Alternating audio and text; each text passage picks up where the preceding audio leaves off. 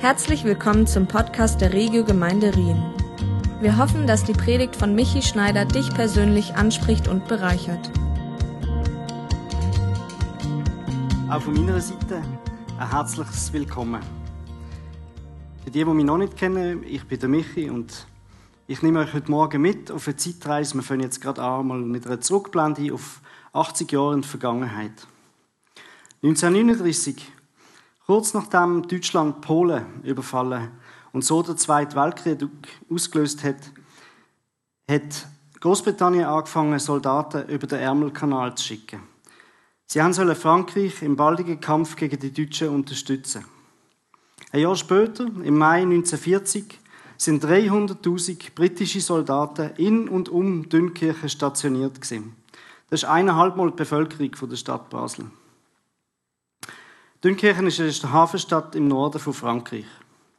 Im gleichen Monat hat die deutsche Armee Belgien überfallen und Holland und ist einmarschiert in Frankreich. Man sieht das auf der Karte. Wenige Tage später haben sich die britischen Soldaten komplett eingekesselt wiedergefunden. Es ist nur noch eine Frage der Zeit bis die Deutschen sie niedermetzeln würden. Die Situation ist hoffnungslos. Ein britischer Offizier hat drei Wörter nach London telegrafiert. But if not. Auf Deutsch sogar wenn nicht. Logisch, wenn du jetzt den Funkspruch empfangen hättest, was hättest du gemacht mit diesen drei Wörtern? Wie hättest du reagiert? Was, hättest, was war deine Interpretation davon? Ein bibelfester Mensch, was damals noch eher der Fall war als heute, hat sofort gemerkt, was die drei Wörter bedeuten. Sie finden sich im Alten Testament im Buch Daniel in Kapitel 3. Und um die drei Worte geht die heutige Predigt. Damit wir das besser verstehen, holen wir noch ein bisschen aus für den Kontext zuerst. Im 6. Jahrhundert vor Christus ist der Nebukadnezar König von Babylon einer der Großmächte dieser Zeit. Er war der mächtigste Mann mit beeindruckendem Palast, mit unzählbar Bediensteten, mit einem riesigen Heer und unbegrenztem Einfluss. Babylonier haben die Israeliten überfallen und die obersten 10.000 Israeliten entführt nach Babylon. Haben sie verschleppt. Dort sind die mit ähm, haben sie sich müssen auseinandersetzen mit politischen und religiösen Gepflogenheiten von, von den Babyloniern und die sind ihnen komplett fremd gewesen. Für die Juden ist es schwierig ihren Glauben an den Gott von Israel ähm, auszuüben, in dem Vielgötterreich in Babylonien.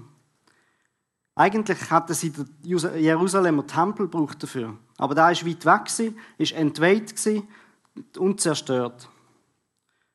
Vermutlich inspiriert von dem Traum, wo der Nebukadnezar hatte, wo im Kapitel 2 beschrieben ist, hat er eine große goldige Statue bauen von sich selber. Und jeder im Volk hat sollen anknündeln und die Statue anbeten, um so seine Treue zum König zu bezeugen. Und Daniel, seine drei Freunde, haben sich jedoch geweigert, sehr zum Missfallen vom Nebukadnezar. Der König ist böse geworden und voll Wut hat er die drei zu sich gekommen. Wo sie vor ihm gestanden sind, hat er sie zur Rede gestellt. Schadrach, Meschach und Abednego, ist es wahr, dass ihr meinen Götter keine Ehre weiset? Warum, wenn ihr euch nicht von meiner Statue niederwerfen?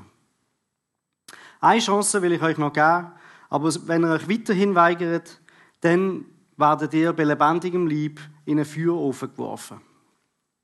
Das tönt sich jetzt nach äh, etwas ähm, Komischem an, ist damals aber eigentlich sehr üblich gewesen unter dem Nebukadnezar. Der, der Jeremia schreibt in Jeremia 29, wenn ihr Verbannten, also die Israeliten in Babylon, in Babylonien dann jemanden verwünscht, werdet ihr sagen, der Herr strafe dich wie Zedekia und Ahab, die der König von Babylonien bei lebendigem Leib rösten ließ. Ist also nichts Außergewöhnliches gewesen. Der König hätte drei Männern Bedenkzeit gegeben. Ich kann mir sehr gut vorstellen, wie es in ihnen angesichts von dieser Drohung Panik aufgestiegen ist. Sollen sie sich nicht doch lieber ein bequemes Leben sichern und halt einfach jetzt mal vor dieser Statue anknündeln? Es hat wahrscheinlich unendlich viele Ausreden gegeben. Ich nehme an, ein paar von denen kommen dir auch bekannt vor. Wir verbeugen uns zwar, aber das Standbild tun wir nicht wirklich anbeten. Also wir tun nur so ab. Oder wir tun ausnahmsweise einmal jetzt anbeten, aber nachher beten wir Gott um Vergebung für das. Oder Gott hat schließlich zugelassen, dass der Nebukadnezar König geworden ist, also müssen wir uns dem König unterordnen.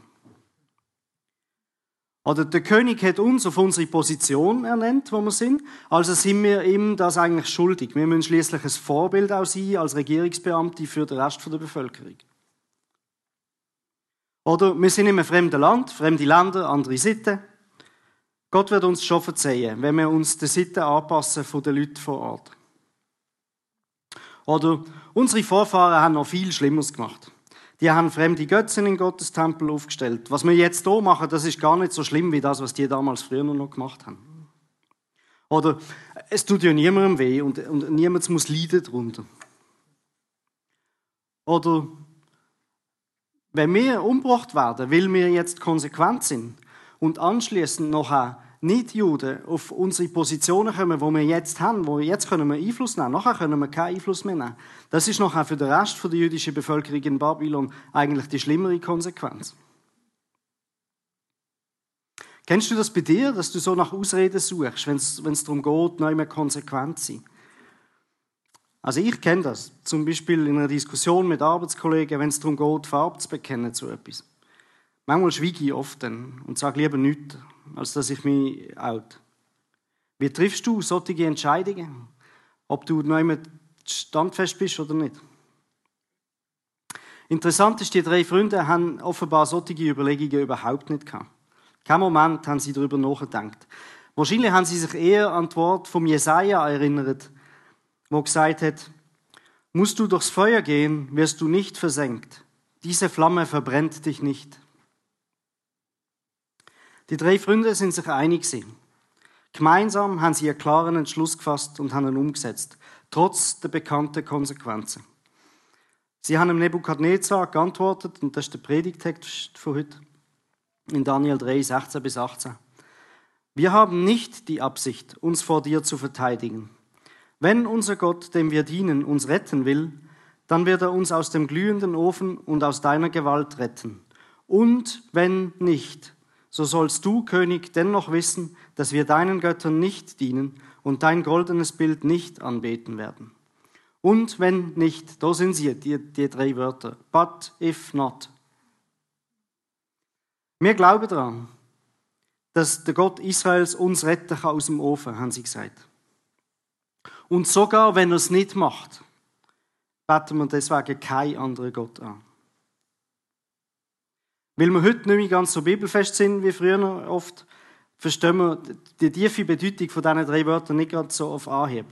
Heute würde man vielleicht eher sagen, nur über meine Leiche zum Beispiel. Aber die Bedeutung ist noch eigentlich die gleiche. Was ist noch 1940 passiert mit dem Funkspruch? In London. Wir haben in England reagiert darauf. Der Inhalt vom Funkspruch hat bedeutet, die Situation hier in Dünkirchen ist finster. Wir sind eingekesselt. Es braucht ein Wunder, um hier rauszukommen. Aber wir sind entschlossen, uns nicht zu ergeben. Egal, was auf uns zukommt. Alles das ist in diesen drei Wörtern but if not drinnen gewesen. Es ist ein Ausdruck von, von einer totalen Hingabe, einem totalen Commitment. Wenige Tage später haben die Engländer eine riesige Rettungsaktion organisiert wo 338.000 britische und französische Soldaten ähm, in, einer chaotischen, in einer chaotischen Aktion gerettet worden sind. Unter Einsatz von 800 Zerstörer, Fischerboot, Handelsschiff, Freizeitschiff, Themsefähren. Die Engländer haben jedes Schiff, das sie gefunden haben, haben sie aufgeboten, um, um die Soldaten zu retten. Noch heute redet man vom Wunder von Dünkirchen. Es gibt sogar einen Hollywood-Film darüber. Aufgeben war keine Option. Gewesen. Zurück zu Daniels Freunden. Der wütende König lässt, lässt das Feuer im Ofen schüren. Bis es so heiß ist, dass die Leute, die eigentlich Daniel seine Freunde, sie hätten sollen in den Ofen rein tun, ähm, vor Hitze selber gestorben sind. Die Israeliten werden in den Ofen gestoßen und der König will zuschauen, wie sie verbrennen. um sich dadurch ähm, Genugtuung zu verschaffen. Aber verschrocken stellt er fest und sieht, dass noch eine vierte Gestalt im Ofen drin ist, wo durch die Flamme durchschreitet und die drei Freunde vor dem Verbrennen bewahrt. Es ist wahrscheinlich ein Engel gewesen. Es könnte auch der Engel des Herrn sein, was eigentlich Jesus selber ist. Sofort hat der König die drei Männer aus dem Ofen rausgerufen und es heißt, sie sind völlig unversehrt gewesen. Ja, sogar ohne jeden Brandgeruch. Man hat nicht mal gerochen, dass sie im, im Feuer sind. Es ist offensichtlich ein Wunder geschehen. Und der König Nebukadnezar anerkennt die Macht von Gott. Ich möchte heute mit euch gerne anschauen, was einem hilft, im Leben eine so konsequente Haltung einzunehmen, wie das Daniels Freunde haben können machen.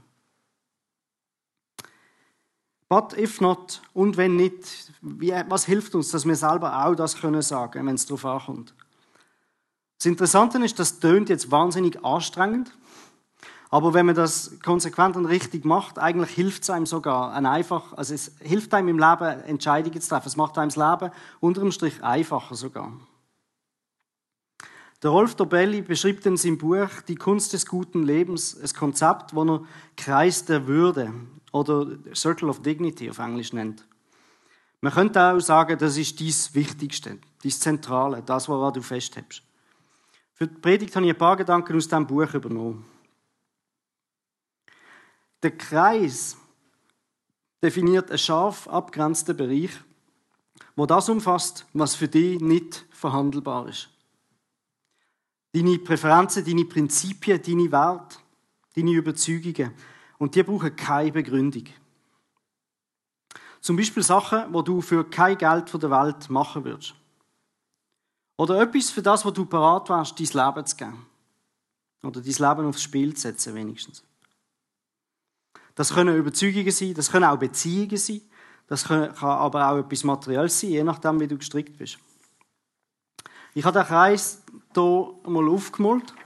Jetzt ist es so, Zeichnen ist definitiv nicht eine von meinen Begabungen, aber dort müssen wir jetzt durch. Was ist in deinem Kreis drin? Was würdest du nicht kompromittieren, egal um was es geht? Also, was, was würdest du auf keinen Fall darauf verzichten oder was würdest du auf keinen Fall verleugnen? Auch zum Beispiel nicht gegen eine riesige Summe Geld oder gegen Bedrohung gegen dein Leben. Wie findest du heraus, was in deinem Kreis drin ist? Das ist meine erste Frage an dich. Was ist in deinem Kreis drin? Was ist bei dir da drin?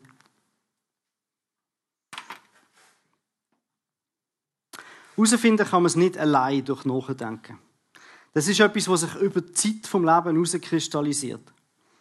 Und das Herauskristallisieren ist, ist ein Schritt von persönlicher Reife, wo über das Leben entsteht. Du musst einiges erlebt haben, bis du, bis du das erkennst, was bei dir genau dort drin ist. Ins, insbesondere falsche Entscheidungen, Enttäuschungen, Fehlschläge, Krisen. Und du musst reflektiert genug sein, um zu erkennen, für was für Prinzipien stehst du ein. Und was bist du bereit aufzugeben.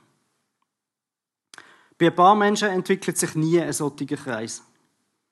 So Menschen fehlt noch ein Fundament in ihrem Leben. Und sie bleiben immer verwundbar für Argumente, für Zweifel, für Emotionen, für Druckversuche oder Lockvogelangebote.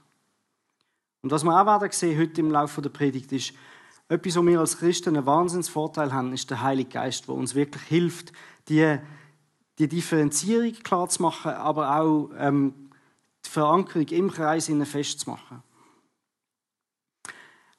Eine interessante Person aus der Bibel, wo man den Prozess gut beobachten kann, wie, man, wie etwas in den Kreis hineinkommt, ist der Petrus. Es fängt an, wir schauen mehrere Schritte an in seinem Leben, wo man das Stück für Stück erkennen kann. Der Schreiner Jesus sagt einem Profifischer Petrus nach einer, nach einer erfolglosen Fischfangnacht, wo sie nichts gefangen haben, du musst noch mal rausfahren jetzt am Tag, dann werdet ihr etwas fangen. Und der Petrus sagt sinngemäß, ähm, ja, Jesus, ich gehöre dir. Denk dran, ich bin Fischer, du bist Schreiner. Ähm, meine Erfahrung ist eine andere, aber ähm, dir zu lieb, probieren wir das jetzt mal. Es hat funktioniert, Jesus hat recht gehabt. Also, Das ist etwas, wo der Petrus, wenn es darum geht, glaube ich Jesus, das in die Nähe vom Kreis gebracht hat. Ein bisschen später sind die Jünger auf, äh, auf dem See gewesen, im Schiff und es ist ein Sturm gekommen. Jesus ist ihnen während dem Sturm auf dem Wasser entgegengelaufen. Und zum Beweis, dass er nicht halluziniert, sagt der Petrus zum Jesus, ich will auch, ich will auch auf dem Wasser laufen. Und Jesus ermutigt ihn dazu und sagt, jawohl, komm, komm zu mir. Und dann steigt er aus dem Boot, läuft auf dem Wasser und unterwegs beschlichen ihn Zweifel. Und in dem Moment, wo Zweifel kommen, fährt er an, ins Wasser sinken. Also, Zweifel und dann treibt es ihn wieder weg davon. Wieder später fragt ihn Jesus, für wen haltest du mich, Petrus? Und dann ist Petrus sein Glaube wieder ganz da gewesen, da sind noch ein Sachen in der Zwischenzeit passiert. Er sagt Jesus, du bist der Christus, der von Gott gesandte Retter, du bist der Sohn des lebendigen Gottes. Und kurz vor der Kreuzigung gibt sich der Peter sehr, sehr selbstsicher und sagt, ich bin sogar bereit, für dich zu sterben. Also hat er so wie Daniels Freunde quasi den Punkt erreicht, könnte man meinen, wo er sagt, ich, ich bin bereit, du bist mir so wichtig, ich glaube daran, ich bin bereit, mein Leben zu geben für dich. Also kommt er von da so etwa hier hin. Kurz nach Jesus Verhaftung hat der Petrus eine Begegnung mit einer Frau, wo er auf seine Zugehörigkeit zu Jesus Jüngergruppe anspricht. Und der Petrus kippt komplett wieder zurück und widerspricht ihr aufs Heftigste und sagt, ich kenne Jesus überhaupt nicht. Also ist er da doch wieder, ist wieder aus dem Kreis rausgerutscht. Weile später, am Pfingsten, ausgestattet mit dem Heiligen Geist, ist der Petrus wie von einem anderen Planet. Und dann predigt er zu einer riesen Menge Leute und sagt, loset, ihr Leute von Judäa und ihr Einwohner von Jerusalem, ich will euch erklären, was jetzt hier gerade am Pfingsten passiert ist. Und er haltet Predigt von seinem Leben. Und es heißt, was die Zuhörer von Petrus hörten, traf sie ins Herz. Diejenigen, die glaubten, was Petrus gesagt hatte, wurden getauft. Von da an gehörten sie zur Gemeinde, insgesamt etwa 3000 Menschen. Eine Weile später hat sich der Petrus, also sagen wir so, der Heilige Geist macht hier wie ein Tunnel. Quantenmechanisch könnte man dem Tunneleffekt sagen. Und dann ist der Glaube beim Petrus wirklich im Zentrum. Eine Weile später muss sich der Petrus vor dem hohen Priester gegen eine Anklage wegen Verbreitung von Irrlehre verteidigen. Und dort hat er keine Zweifel mehr. Dann ist, ist ganz klar. Wiederum heißt es, erfüllt vom Heiligen Geist antwortete Petrus im Hohen Rot, nur Jesus kann den Menschen Rettung bringen. Nicht und niemand sonst auf der ganzen Welt rettet uns. Anschließend heißt, dass die Mitglieder vom Hohen Rot sich darüber gewundert haben, mit welcher Sicherheit der Petrus auftreten ist. Sie haben doch gewusst, dass er ein einfacher Mensch ohne besondere Bildung war. Aber es heißt, sie erkannten ihn eindeutig als Jünger von Jesus wieder.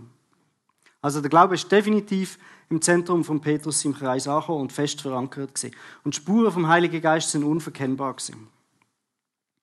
Wie ist das bei dir? Wo steht der Glauben an Jesus in deinem Kreis? Das ist meine zweite Frage. Wo ist der Glauben in deinem Kreis? Ist er fest verankert? Ist er überhaupt drin? Oder ist er so im diffusen Randbereich? Letzten Endes ist die zweite Frage wichtiger als die erste. Weil das ist entscheidend für dein Leben. Was machst du mit Jesus? Bei Daniels Freunden ist definitiv der Glaube mit im Zentrum fest verankert. Gewesen. Es ist hilfreich, wenn man einen kleineren Kreis hat und nicht einen grossen. Ähm, erstens, je mehr Sachen du probierst, in die Kreis hineinzupacken, desto größer ist die Wahrscheinlichkeit, dass die Sachen innerhalb des Kreises sich miteinander in Konflikt geraten. Und du kannst nicht einem Dutzend Prioritäten gerecht werden. Also überleg dir mal, was ist dir wirklich wichtig und versuch, die paar Punkte auf ein Minimum zu beschränken. Und je mehr Sachen du auch in den Kreis probierst reinzupacken, desto schwieriger wird es, ähm, für die Überzeugungen einzustehen und sie schützen. Der Warren Buffett hat gesagt, Commitments sind so heilig, dass sie rar sein müssen, also dass man nur wenig davon haben kann. Das gilt nicht nur Versprechen anderen Menschen gegenüber, sondern auch dir selber und insbesondere Gott gegenüber. Sieg also selektiv in der Auswahl von deinen nicht verhandelbaren Prinzipien. Eine Frage ist, was ist drin? Die zweite Frage ist, was ist drumherum? Wie gehen wir um mit dieser Kreishülle?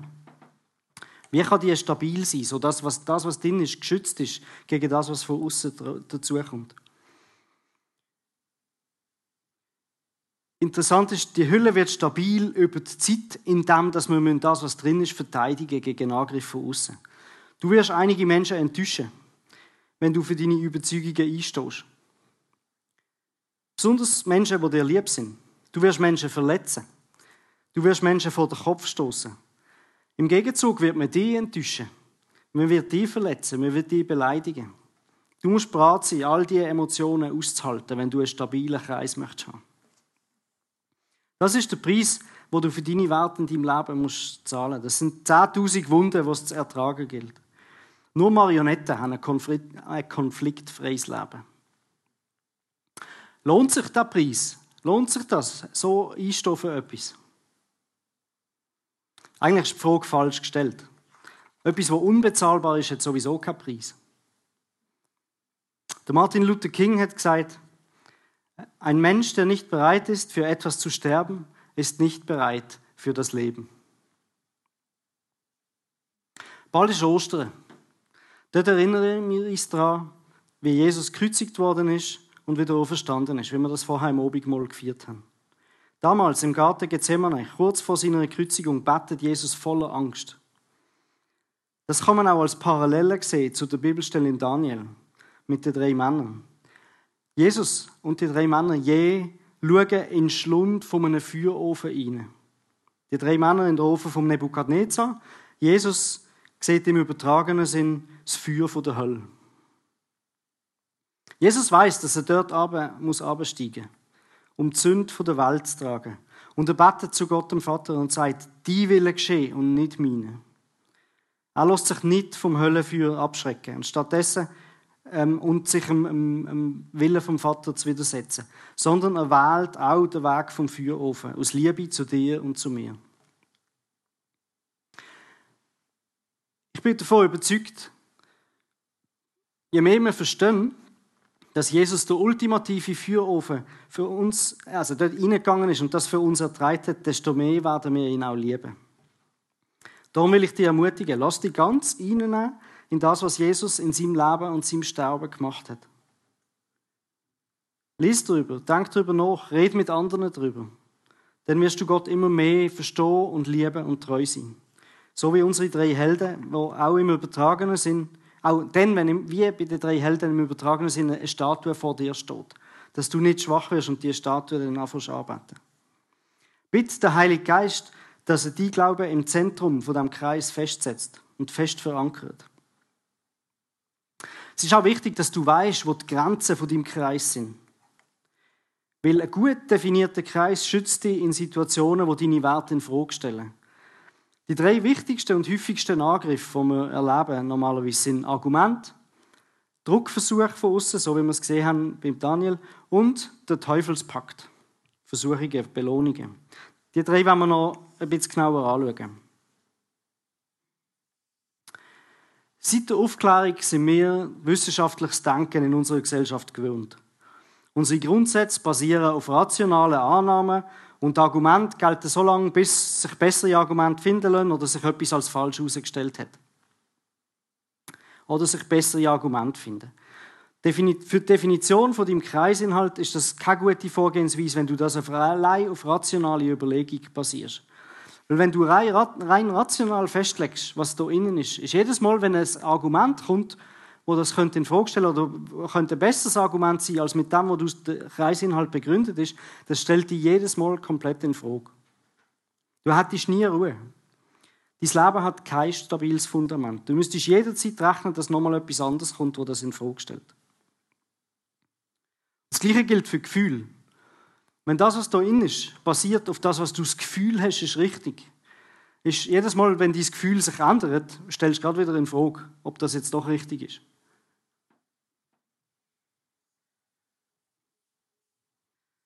Heute ist nicht einfach. Über die Medien und Social Media kann jeder seine persönlichen Ansichten und Ideen global verbreiten.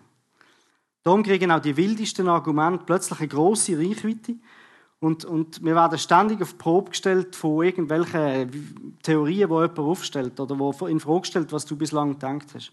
Kein Tag vergeht, ohne dass wir mit neuen Themen, Erklärungen konfrontiert werden.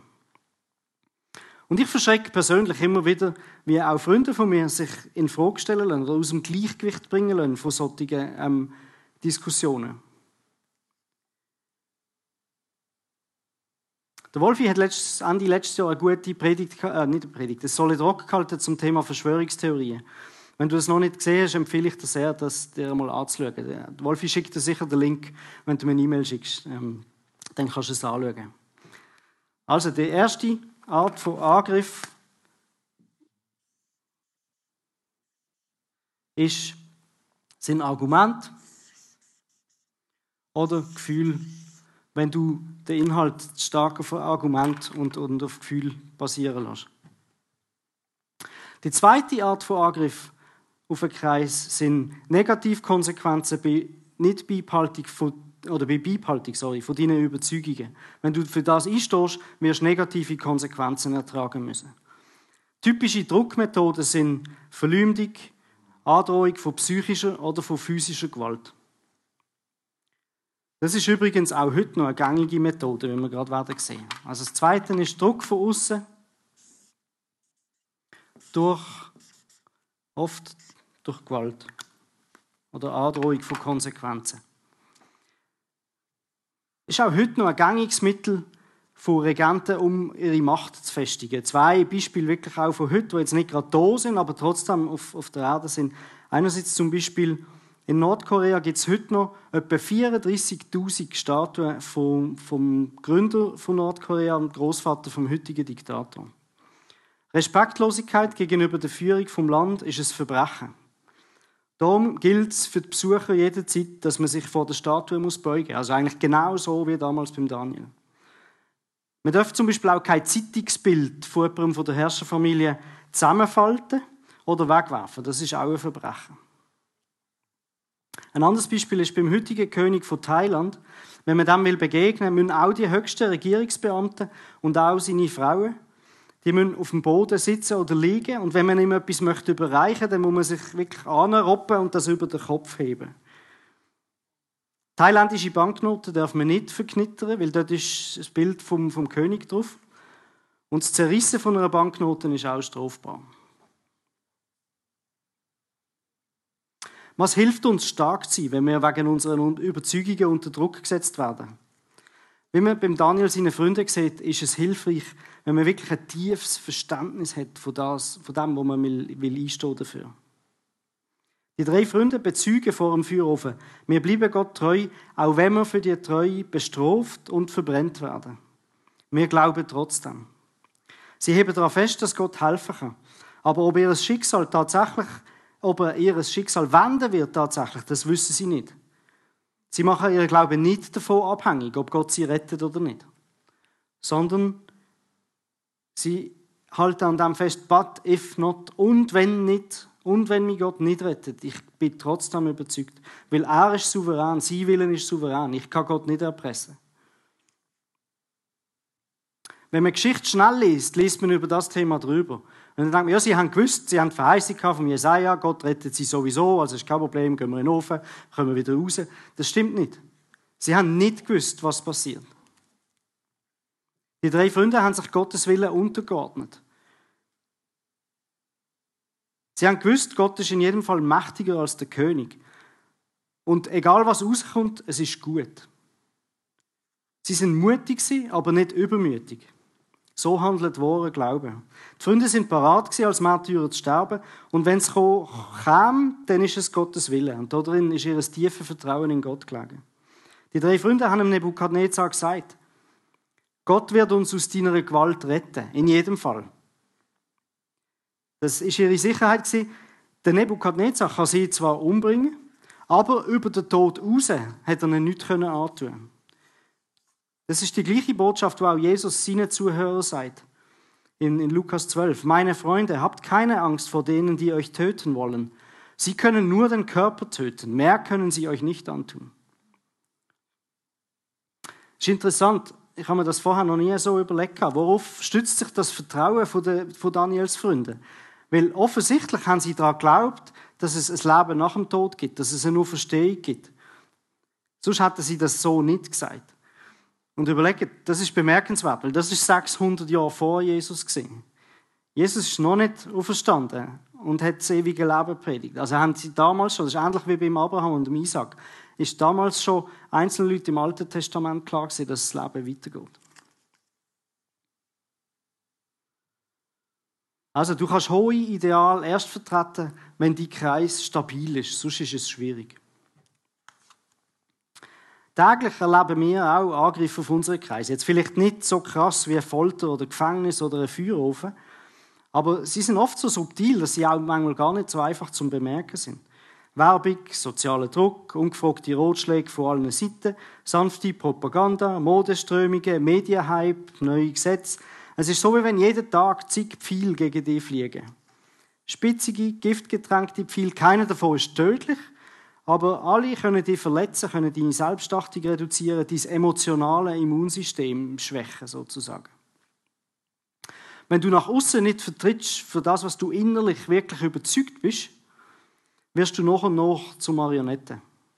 Andere werden, sich, werden dich für ihre Zwecke einsetzen. Früher oder später gehst du dir selber immer mehr auf. Du kämpfst nicht mehr. Du wirst Strapazen auch nicht mehr durchstehen. Deine Willenskraft wird verkümmern und wer äußerlich zerbricht, zerbricht irgendwann auch innerlich. Auch die ersten Christen, ist beschrieben in der Apostelgeschichte, sind durch eine schwierige Zeit gegangen und sind ständig geprüft worden. Der Paulus hat auch kein Geheimnis darum gemacht, dass das auch weiterhin so sein wird. Er hat gesagt, jeder, der an Christus glaubt und ein Leben zur Ehre Gottes führen will, wird Verfolgung erleben. Das gilt auch heute noch für uns. Jetzt eben auch, vielleicht nicht mit Verfolgung, oder Feuerofen. Aber denkt dran, es gibt auch heute noch in vielen Ländern Christen, die für ihren Glauben verfolgt werden. Wir erleben vielleicht mehr Spott, Verachtung, Geringschätzung. Das ist auch eine Art von Verfolgen und Leiden.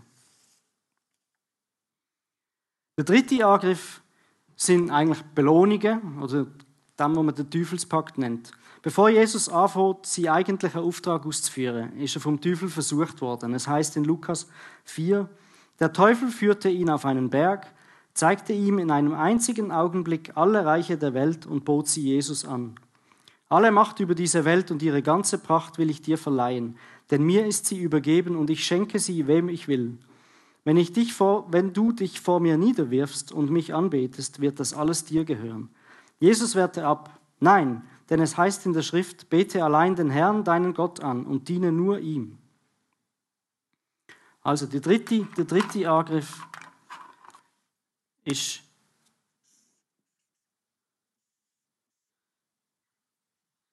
Wohlstand ist aber auch Macht oder Ehr und Ruhm. Wir sagen so einer Situation der Teufelspakt oder seine Seele verkaufen. Das heißt, in, in vielen Kulturen und Zeiten oder eigentlich immer gibt es Sachen, die sind eigentlich nicht verhandelbar. Über die kann, die kann man eigentlich nicht kaufen. Die sind nicht ähm, da, um damit Handel zu treiben. Die, diese Sachen sagt man normalerweise, sie sind heilig. Sie haben keinen Preis. Aber für Ökonomen gibt es das Argument, es gibt keinen Preis, das gibt es nicht. Das ist die Frage nur, ähm, dann ist der Preis noch nicht richtig festgesetzt. Äh, wenn man genug bietet, irgendwann erreicht man schon der, der Schwellenlevel, wo man sagt, so, jetzt ist gut. Irgendwann wird es gegenüber schwach. Bei Daniels Freunden wissen wir nicht ganz genau, ähm, ob der Nebukadnezar ihnen nicht auch eine Belohnung versprochen hat, wo er gesagt hat, insbesondere in dieser Bedenkzeit, oder hat er vielleicht gesagt, kommt jetzt, ähm, ich gebe euch sogar noch etwas, wenn ihr jetzt äh, das bekennt. Schließlich sind sie nicht irgendjemand sondern sie sind hohe Beamte im Reich vom Nebukadnezar. Er hat sie schon befördert auf diese Position. Ich kann mir gut vorstellen, dass er gesagt hat, hey, wenn er jetzt mitspielt, dann gibt das ein gutes Zeichen. Ich, ich tue euch nochmal, was weiß ich, eine Lohnerhöhung oder nochmal befördern. Sie sind im Rampenlicht gestanden, sie sind in der Öffentlichkeit wahrgenommen worden. Wenn sie gegenüber dem Nebukadnezar loyal gewesen wären, hätte sie vermutlich nochmal belohnt. Aber sie sind standhaft geblieben. Welche Sachen in deinem Leben würdest du zu keinem Preis verkaufen. Auch nicht für Milliarden. Wie ist es mit deiner Gesundheit? Wärst du bereit, eine Krankheit auf dich zu nehmen, wenn du dafür Geld kriegst? Oder wie ist es mit Beziehungen? Es gibt einen Film, der heißt Indecent Proposal oder ähm, ein unmoralisches Angebot auf Deutsch, wo ein Ehepaar, das Geldsorgen hat, ähm, ein Angebot von einem Millionär annimmt, eine Million zu kriegen, für dass sie eine Nacht mit ihm verbringt. Deine Meinung, hat deine Meinung einen Preis? Gewisse Politiker verkaufen ihre Stimme an Firmen, mit dem, wo ihnen am meisten Geld geben. Würdest du das auch in Erwägung ziehen? Oder wie steht es mit deiner Lebenszeit? Wie steht es mit deiner Aufmerksamkeit? Werbung, Social Media sucht einen Haufen von dem rein. Wie wären deine Überlegungen, wenn du an oder unter einem Existenzminimum musst leben Würde das die Situation ändern? Ein paar von diesen Entscheidungen tönen jetzt vielleicht ein bisschen schwarz-weiß, aber das sind andere sind weniger schwarz-weiß oder weniger klar. Aber wer sich Kreis nicht klar abgrenzt, wird bei jedem verlockenden Angebot, bei jedem Deal immer wieder neu überlegen müssen. Ist das jetzt etwas, wo ich darauf eingehe oder nicht? Das ist nicht nur eine große Zeitverschwendung, sondern es, es nimmt dir auch über die Zeit die Selbstrespekt vor dir selber weg. Es nimmt auch deine Reputation weg. Und das wiederum macht dich nochmal anfälliger für Angebote. Und dann ist es quasi ein Teufelskreis. In seinem sehr empfehlenswerten Buch Was man für Geld nicht kaufen kann, zeigt der Harvard-Professor Michael Sandel, dass sich der Markt in den letzten 50 Jahren ziemlich verändert hat und immer mehr Lebensbereiche infiltriert hat. Sachen, die früher noch nicht verhandelbar waren, sind heute Verhandlungssachen. Also ein krasses Beispiel, eine Frau, die sich hat, ähm, einen Firmennamen auf die Stirn tätowieren für 10'000 Dollar, damit sie die Ausbildung von ihrem Sohn zahlen kann. Das ist etwas, was früher heilig war. Der menschliche Körper hat man nicht gehandelt, eigentlich in dieser Art und Weise. Aber heute ist jetzt, hat man es als Werbefläche gebraucht. Es hilft, wenn du die Kreis scharf abgrenzt. Lass dich nicht infizieren, wenn das ökonomische Virus versucht, dein Werteimmunsystem einzudringen. Die Sachen innerhalb von deinem Kreis sind nicht verhandelbar, egal wie viel Geld geboten wird. Alles andere wäre ein Pakt mit dem Teufel. Das sind die drei Punkte. Eine interessante Frage, die ich zum Schluss noch aufgreifen möchte, ist, in dem ganzen Kapitel 3 im Buch Daniel kommt der Daniel selber kein einziges Mal vor. Es sind nur seine Freunde erwähnt. Wir können ausschließen, dass der Daniel mit dem Volk mitgemacht hat und sich verbeugt hat vor der Statue und darum irgendwie nicht erwähnt wird. Es ist irgendwie klar, der Daniel ist in dieser Situation nicht dabei gewesen. Daniel, seine Freunde haben gehandelt unabhängig vom Daniel. Ähm, Sie sind, sie sind nicht abhängig von seinem Glauben, sondern sie haben ihren eigenen Glauben gehabt, wo sie selber verteidigt haben. Und daraus können wir für uns lernen, dass es wichtig ist, dass jeder von uns, dass du auf deinen eigenen Glaubensfüßen stehst. Niemand kann vom Glauben von jemand anderem leben. Du kannst vom Glauben von anderen lernen, aber du kannst nicht äh, abstellen auf den Glauben von jemand anderem. Die drei Freunde haben zwar ähm, nicht ganz das Maß von Weisheit und Einsicht gehabt, wo, wo Gott dem Daniel gegeben hat. Aber ihr Glauben ist von der gleichen Qualität wie der von Daniel. Sie haben seine Hingabe an Gott teilt und die Absonderung vom, vom Rest der babylonischen Bevölkerung. Darum sind sie aufrecht stehen geblieben, wo die anderen sich niederbeugt haben. Wenn ich die Geschichte von Daniel und seinen Freunden lese, dann spüre ich, wie sie mich herausfordern. Es gibt bei uns jetzt zwar keine 30 Meter hohe Statue wo, von einem narzisstischen König, ähm, wo wir uns verbeugen davor. Aber es gibt in unserem Leben auch ganz viel versteckte Götterstatuen, vor denen wir uns dann im, im übertragenen Sinn auch ähm, verbeugen. Zum Beispiel einen bestimmten Lebensstandard, wo wir können glänzen vor anderen, oder unser Egoismus, wo uns ständig einflüstert, mein Wille geschieht und nicht Gottes Wille geschieht. Nicht zuletzt auch Angst vor Spott, zum Beispiel, wenn ich offen zugebe, dass ich Jesus nachfolge. Viel zu schnell wirf ich mich vor solche Art von Statuen nieder, indem ich Kompromisse eingehe oder mich auf Sachen einlasse, wo Gott nicht besonders der gern. Die Treue zum Glauben, die der Schadrach, der Meschach und der Abednego hier erweisen, die zeigt eine große Liebe zu Gott. Er ist ihnen so wichtig, dass sie sogar die Qualen vom Feuerofen und den Tod auf sich nehmen. Sich vor der Statue zu verbeugen, ist für sie unvorstellbar gewesen. Ich frage mich, wie kann ich lernen, Gott so zu lieben, dass ich auch das Maß an, an Konsequenzen erreiche? Wie wir beim Petrus gesehen haben, ist die entscheidende Komponente letzten Endes eigentlich der Heilige Geist. Der Paulus erklärt in Römer 8, der Heilige Geist betet für uns mit einem Seufzen, das sich nicht in Worte fassen lässt. Und der Vater weiß, was der Geist sagt, denn der Geist bittet für die, die zu Gott gehören, wie es dem Willen Gottes entspricht. Ich bin dankbar, dass der Heilige Geist für uns und für mich und für dich betet. Er setzt sich für uns ein. Er gibt uns die Kraft, um unsere Werte und unsere Glauben gegen Angriff zu verteidigen. Er ist der, wo unsere Werte im Zentrum und der Glaube im Zentrum von unserem Kreis verankert. Und so möchte ich dich herausfordern heute.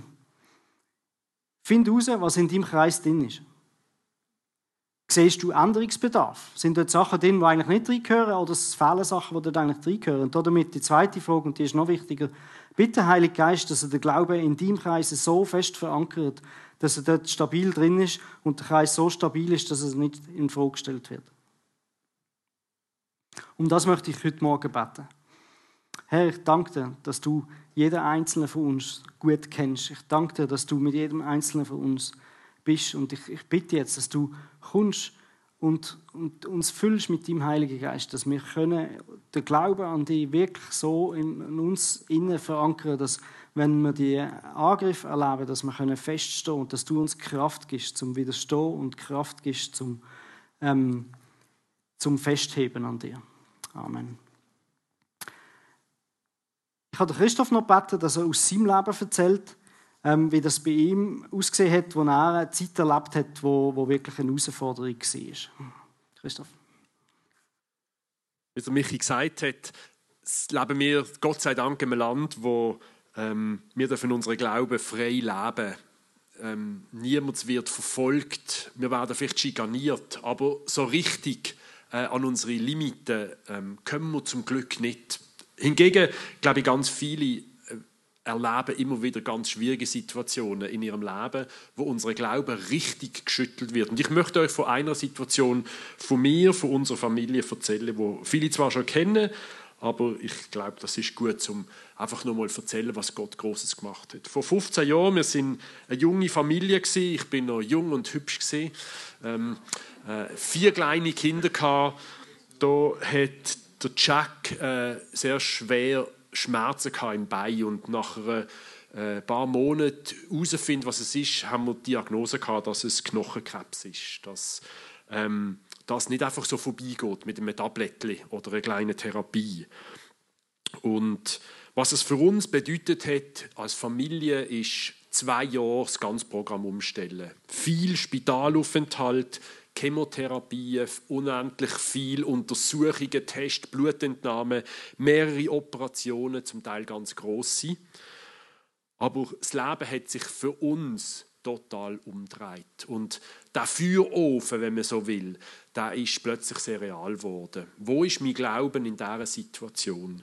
Neben dem, dass wir uns ganz praktisch haben müssen umstellen und ganz viel tolle Unterstützung bekommen haben von der Gemeinde, ähm, von unseren Familien, von unseren Eltern, von unseren Freunden. Und ich äh, meine liebe Frau äh, so schätzen gelernt habe, wie ich es vorher nie gedacht habe, wie das verhebt hat, ähm, ist uns genau das plötzlich bewusst worden. Dass es nicht nur, und wir haben das leider miterlebt bei anderen Familien, dass das tragisch kann enden wo das Kind stirbt, wo es die Therapie nicht übersteht, wo die Operation nicht wirkt. Wir sind Gott von Herzen dankbar, dass der Jack überlebt hat, dass er wild ist und lernt Auto fahren. Bitte betet für uns.